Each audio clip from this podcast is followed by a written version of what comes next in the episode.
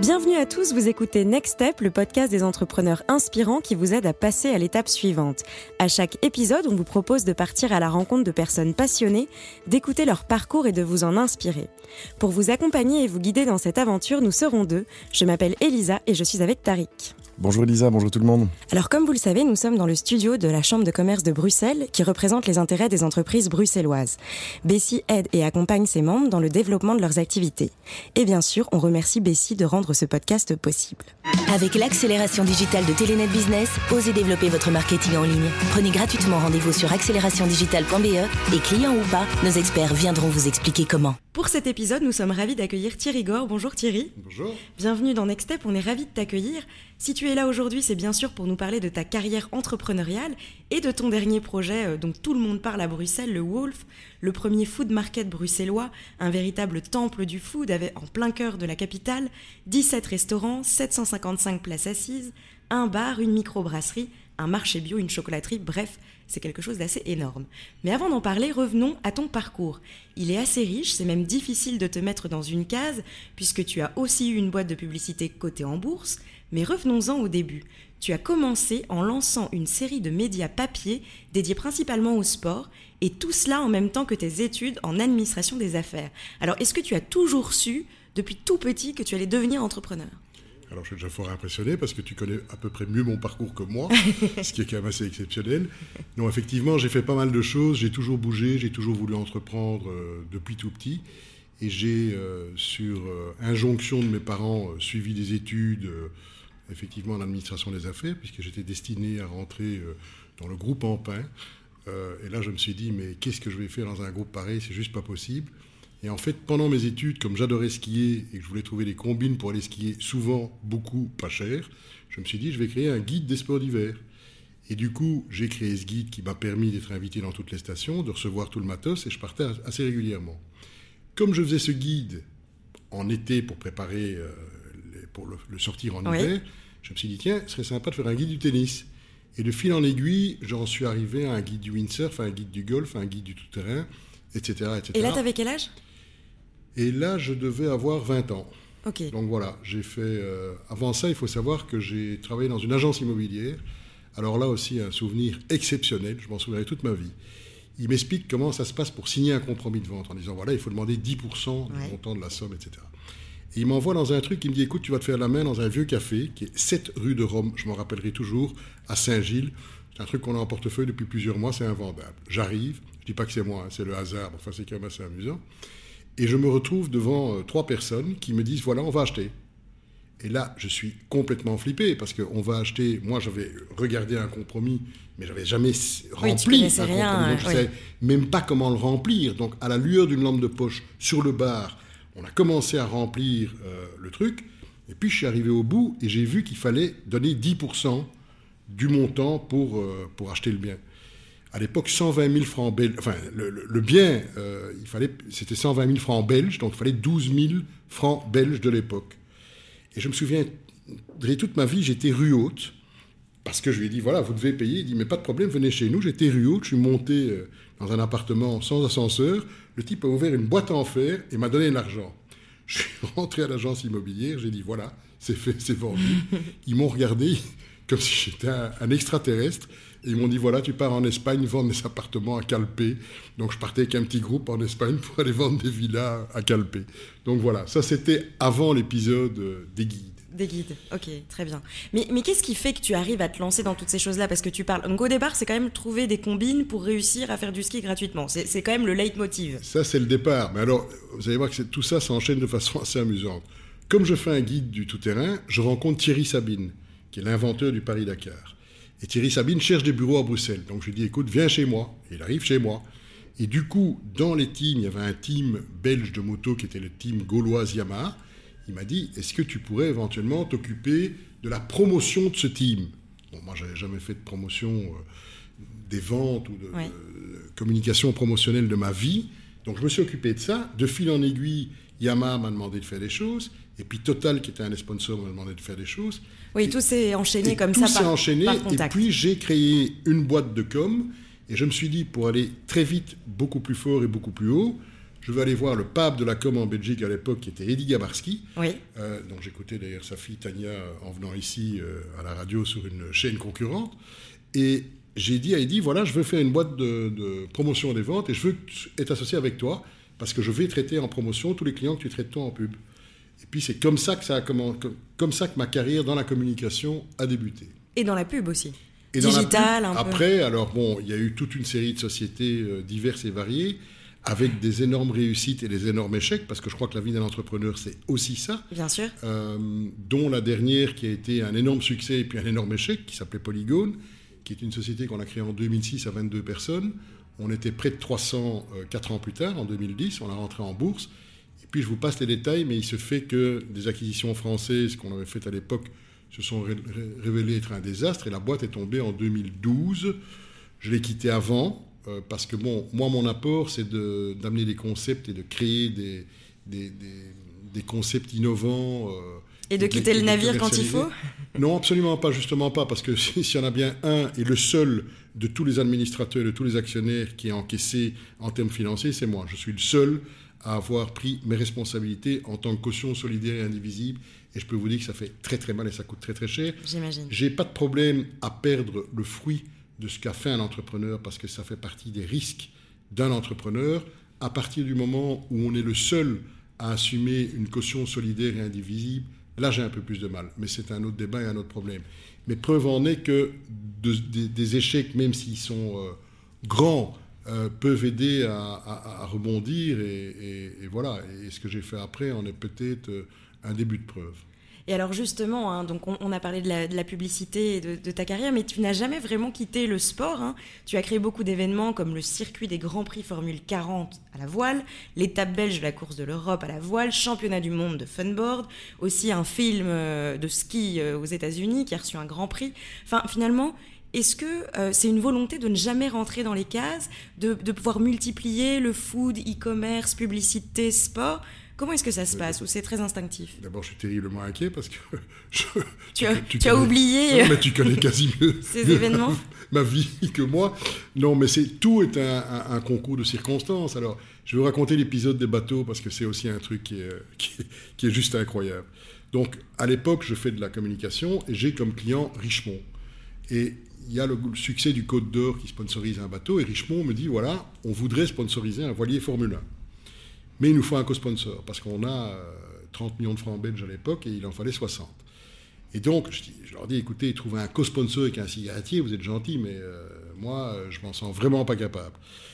Par contre, il y a une nouvelle discipline qui se lance, qui s'appelle les Formules 40, 40 pour 40 pieds, c'est-à-dire des, des catamarans qu'on peut replier, si je puis dire, et mettre dans des containers pour les amener dans, Ouais. les, dans les courses. Et là, je pense qu'il y a vraiment un truc à faire. Et du coup, il fallait absolument une manche belge, puisque Richemont était une marque de cigarettes belge. Donc, j'ai été à la Fédération française de voile qui gérait l'ensemble du système, en disant voilà, je vais organiser le Grand Prix de Belgique. J'avais jamais fait de voile de ma vie, j'avais jamais vu, vu un bateau peut-être bien, mais jamais organisé une course de voile. Et donc, ça s'est enchaîné. On a fait après ça le Grand Prix de Genève sur le lac de Genève, on a fait le Grand Prix de Barcelone, et on avait tout le circuit de Formule 40 sur lequel on avait deux semi-remorques qui trimballaient tout le village VIP. Donc tout ça, c'est des accidents, mais qui, qui, qui font que ça devient d'un- tout petit truc, on arrive à un truc qui est quand même assez, assez énorme en fin et, de parcours. et quel est le fil directeur de tous ces accidents, si on peut en trouver un Mais c'est d'abord la passion d'entreprendre. Moi, je veux dire, quand je suis dans un projet, j'y suis à 110%. Donc c'est euh, corps et âme, euh, matin et soir, jamais rien lâcher. Ça, je crois que c'est vraiment euh, le leitmotiv pour un entrepreneur. Une fois qu'on a une idée et qu'on est certain de son idée, d'abord, c'est de ne surtout pas en dévier et d'arriver au bout. Parce que, bon, avoir une idée, c'est 5%. La mettre en place et arriver à la ligne d'arrivée, c'est 95%.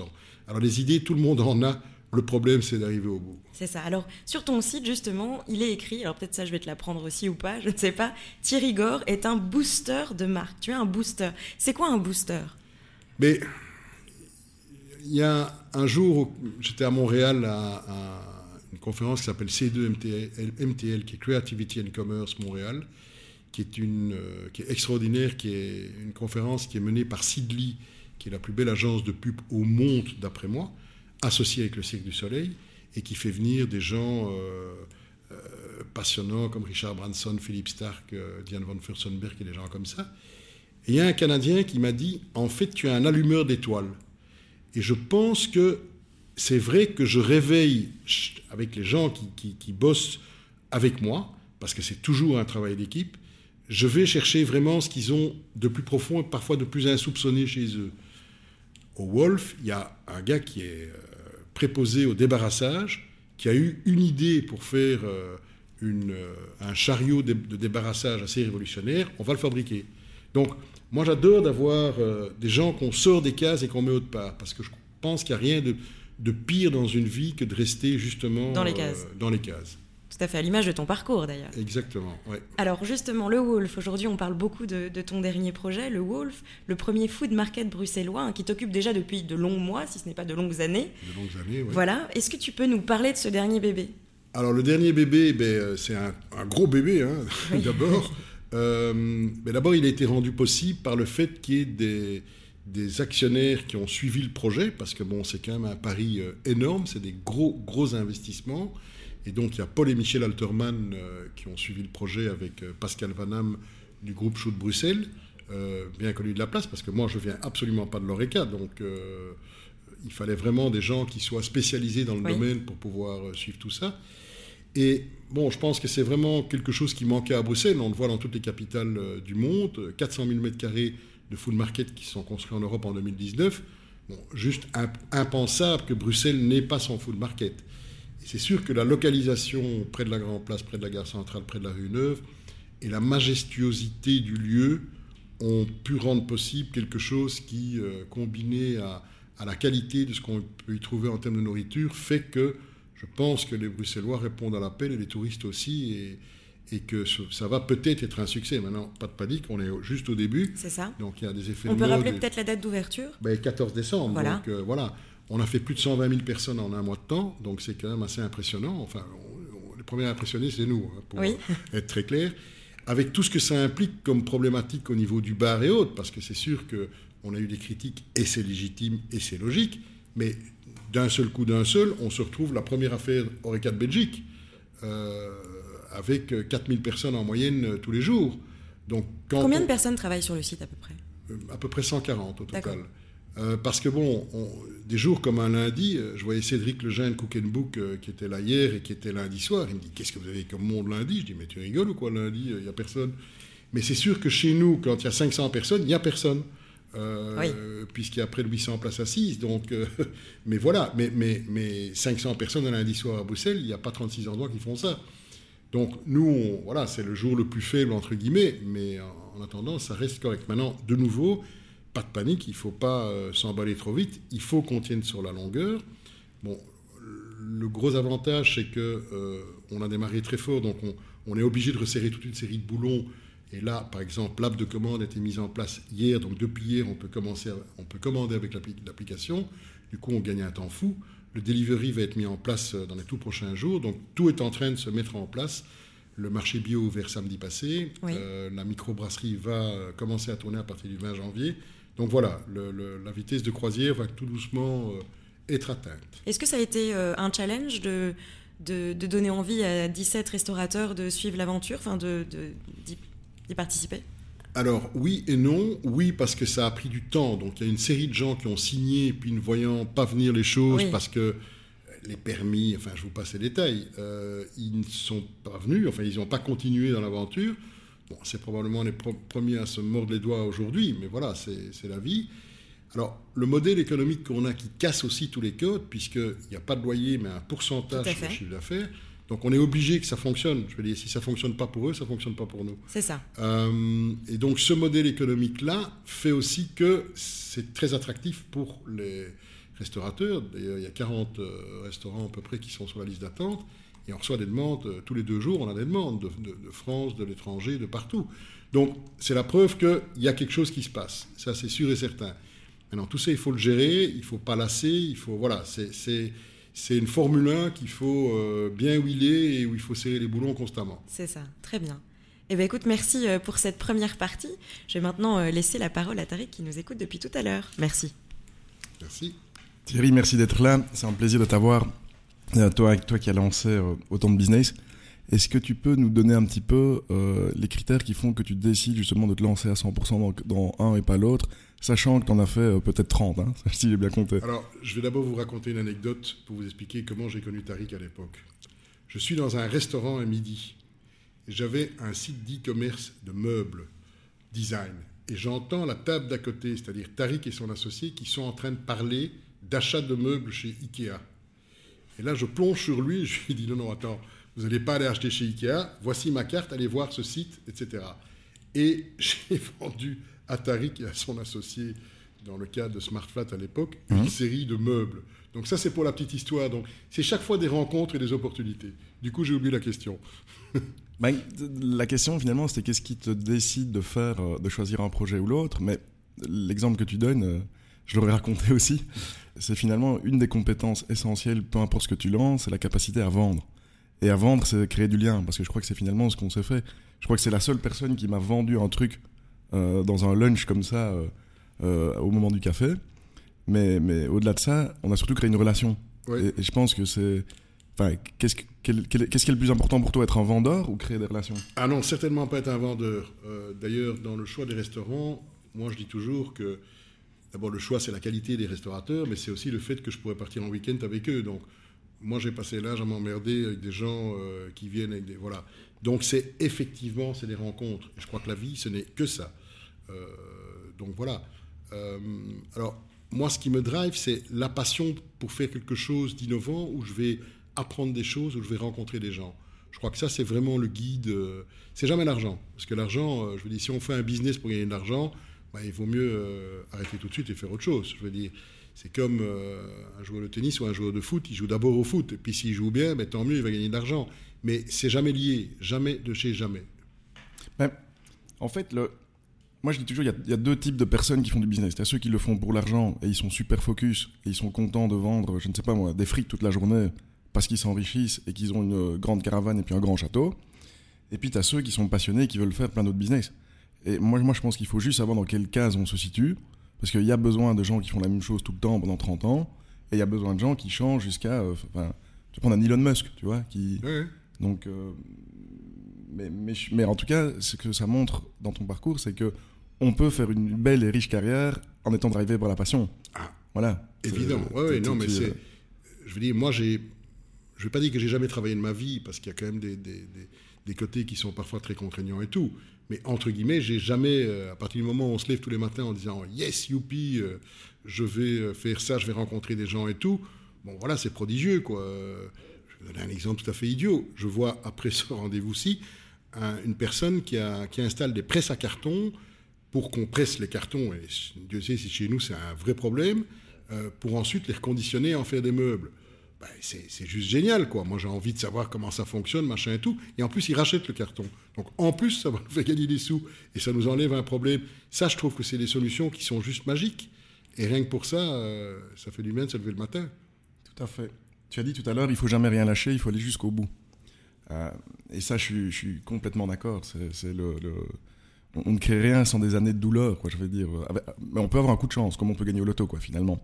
Mais il reste qu'il y a quand même des moments où il faut savoir arrêter. Euh, et, pour toi, c'est, enfin, quand est-ce que, quand un projet s'est terminé, à quoi est-ce qu'on comprend que ça ne sert plus à rien? Je veux dire, le projet du Wolf, là, le bébé maintenant, euh, il est en train d'être bercé. Bon, je veux dire, dès qu'il sera bercé et qu'il marchera tout seul, moi, j'ai plus beaucoup d'utilité. Moi, je suis pas, je suis pas un gestionnaire, moi, pas du tout, du tout, du tout. Je sais pas compter, euh, les assurances et tout ça, ça m'emmerde. Donc, c'est pas moi. Euh, bon, j'ai la chance d'être excessivement bien entouré dans ce projet. Euh, par exemple, par Alexis Malherbe, qui est le, CEO du projet et qui s'occupe de l'opérationnel. Et donc, ça, je crois que c'est.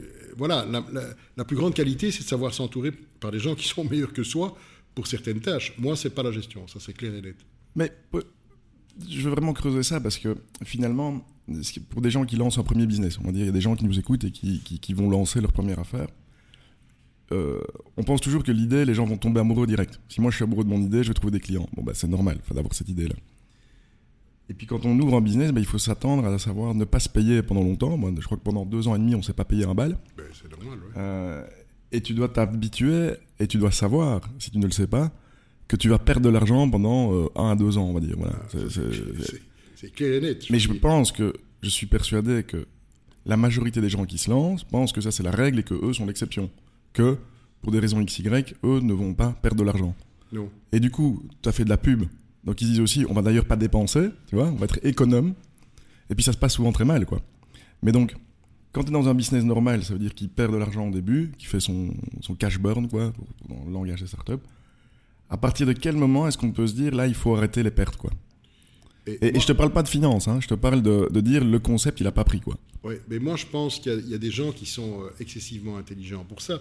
J'oublie le nom de la fabuleuse start-up qui faisait des cuisines euh, à domicile et qui vendait, euh, dans- j'oublie le nom là, euh, Menu Nexor, Menu Qui est venu dans ce podcast, Voilà. d'ailleurs. Ben, ben, je veux dire, Nicolas, Nicolas. Nicolas est, un, est un mec absolument génial. Il a levé beaucoup de sous. Il aurait pu se dire je continue, je continue. Et il a eu l'extrême lucidité de se dire ok, j'arrête. C'est juste fabuleux. Euh, dans un autre domaine, mais là, ils- bon, ils ont été quelque part forcés. Mais Take It Easy, c'est un peu le, le même système. Et quand on voit comment ils rebondissent avec Cowboy, c'est bien la preuve qu'on peut avoir des échecs. Et cette culture, entre guillemets, anglo-saxonne de l'échec, qui fait qu'on apprend plutôt qu'on a un échec, et donc on rebondit beaucoup mieux derrière, mais elle commence, entre guillemets, à se voir en Belgique, et c'est pas plus mal. Parce que je vous dis, moi, la faillite de Polygone, j'ai fait la une de tous les journaux, il ne faut quand même pas oublier ce genre de détails. Indépendamment, je vous dis que ça m'a coûté des millions, je dis bien des millions. Euh, mais voilà, ça, fait partie du, parcours, ça fait partie de la vie. Je ne vais pas dire que c'est anecdotique, mais quelque part, j'ai envie de dire oui, c'est anecdotique, parce qu'il y a d'autres choses derrière. Mais c'est sûr qu'un gars qui lance son business, il va euh, en baver, mais alors euh, de chez en baver. hein. Moi, je veux dire, le Wolf, par exemple, pendant deux ans, tous les jours, j'étais au Wolf. hein. Il n'y avait rien, c'était vide. Mais j'étais tous les jours pour surveiller les travaux, les trucs, les machins et tout. Parce que c'est comme ça. Si on veut que ce soit exactement euh, dans l'esprit de ce qu'on a imaginé, il faut rien lâcher. Il faut se dire que ça va être très très dur, mais que la récompense au bout, elle est juste exceptionnelle. Si ça fonctionne, parce qu'il faut encore que ça fonctionne. hein. Savoir que dans l'ORECA, juste un petit détail, sur 10 nouveaux business ORECA, il y en a un qui fonctionne. Sur 10 projets qui fonctionnent, il y en a un qui est rentable. On parle de un projet sur 100. hein. Donc, on a vraiment intérêt à être différenciant, à bien calculer son coût et à savoir Ouais, c'est un métier exceptionnellement dur, euh, risqué, etc. ah, alors, je Mais- vais juste raconter une anecdote sur l'ORECA. Bon, on était, à peu, on était 270 à peu près dans le groupe Polygone. Quand j'ai terminé ça, j'ai fait un concept qui s'appelait le Yogourt Farm, qui était rue du Bailly, qui était des yogourts salés et sucrés. Il y avait cinq personnes. Donc je suis passé partout, la plonge, le truc, le machin, la caisse. Parce que bon, un business, il faut comprendre comment ça fonctionne. Donc si on ne sait pas comment ça marche, ça sert juste à rien. C'était plus compliqué de gérer cinq personnes dans l'ORECA que euh, dans un autre secteur euh, complètement différent, euh, 10 fois plus ou 100 fois plus. Donc voilà, chaque secteur a ses spécificités, c'est... mais c'est pas simple, voilà, il faut le savoir. Quoi, quelque business qu'on fasse, ce n'est pas simple, il faut s'accrocher. Et euh, aujourd'hui, on est en 2020. Pour toi, qu'est-ce qui a radicalement changé pour faciliter le lancement d'un business, tu vois? Qu'est-ce qui est plus facile aujourd'hui? Alors, moi, je dirais qu'on est vraiment à une bascule. Et ce qui est très amusant, c'est que les gens de ma génération, puisque je suis plus un perdreau de l'année, n'ont pas tous compris ça. Et ça, c'est dramatique. Parce qu'il y a encore des tas de business models. Ah bon, moi, j'ai ouvert hier un, compte euh, chez Belfius euh, et, une semaine avant chez Revolut. euh, on n'est pas dans le même monde, quoi. Je veux dire, il y a un truc, on a rempli 36 papiers, il y a 14 personnes. on se demande quelle est la couleur de votre slip, de votre brosse à dents et tout le reste. Et Revolut, en trois minutes, c'est fait et c'est parti. C'est ça le, changement de paradigme. Il y a des tas de gens qui ne comprennent pas ce changement de paradigme. Et ceux-là, ils vont droit dans le mur. Et il y en a, je pense, beaucoup plus qu'on le croit. Et donc, ça ouvre aussi le champ de tous les possibles à des entrepreneurs, parce qu'avec le digital, on peut faire beaucoup de choses. Et donc, ça, je pense que c'est fondamentalement différenciant de ce qui se passait il y a même 5 ans ou 10 ans. Alors, moi, je dis souvent, enfin, je, je, reste persuadé que la technologie, moi j'adore la technologie évidemment, c'est même devenu mon métier finalement, mais euh, le, la, la psychologie humaine, elle n'a pas changé, elle, tu vois. Je veux dire, on, on peut dire ce qu'on veut, qu'on on n'a plus de patience, qu'on est comme ceci, comme cela. Fondamentalement, je pense que euh, on achète ce qui nous donne envie, ce qui nous fait croire qu'on va. Tu, tu vois, le- le- les fondamentaux de l'humain n'ont pas tellement, tellement changé, quoi, comme tu Non. dis. euh.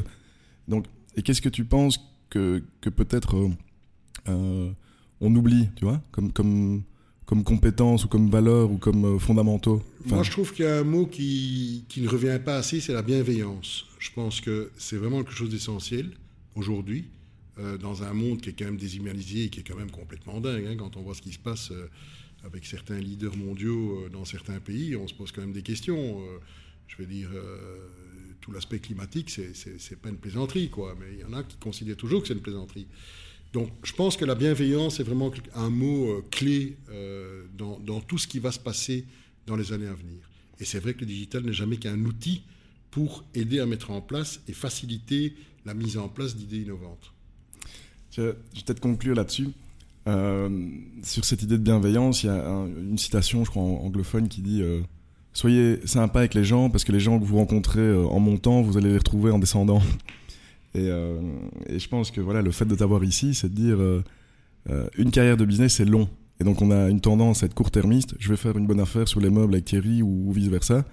Alors que les vraies bonnes affaires, finalement, elles se font dans la longueur. Et donc, euh, c'est. Voilà. On est clair et net, oui, oui, c'est sûr. C'est sûr que la longueur est importante. Voilà. Merci Thierry. Merci. On a quelques petites questions pour toi. Alors, l'objectif est simple répondre assez instinctivement et ne pas trop réfléchir en, en un ou deux mots. Je réfléchis jamais. Très bien. Un conseil qu'on t'a donné et que tu aurais dû suivre.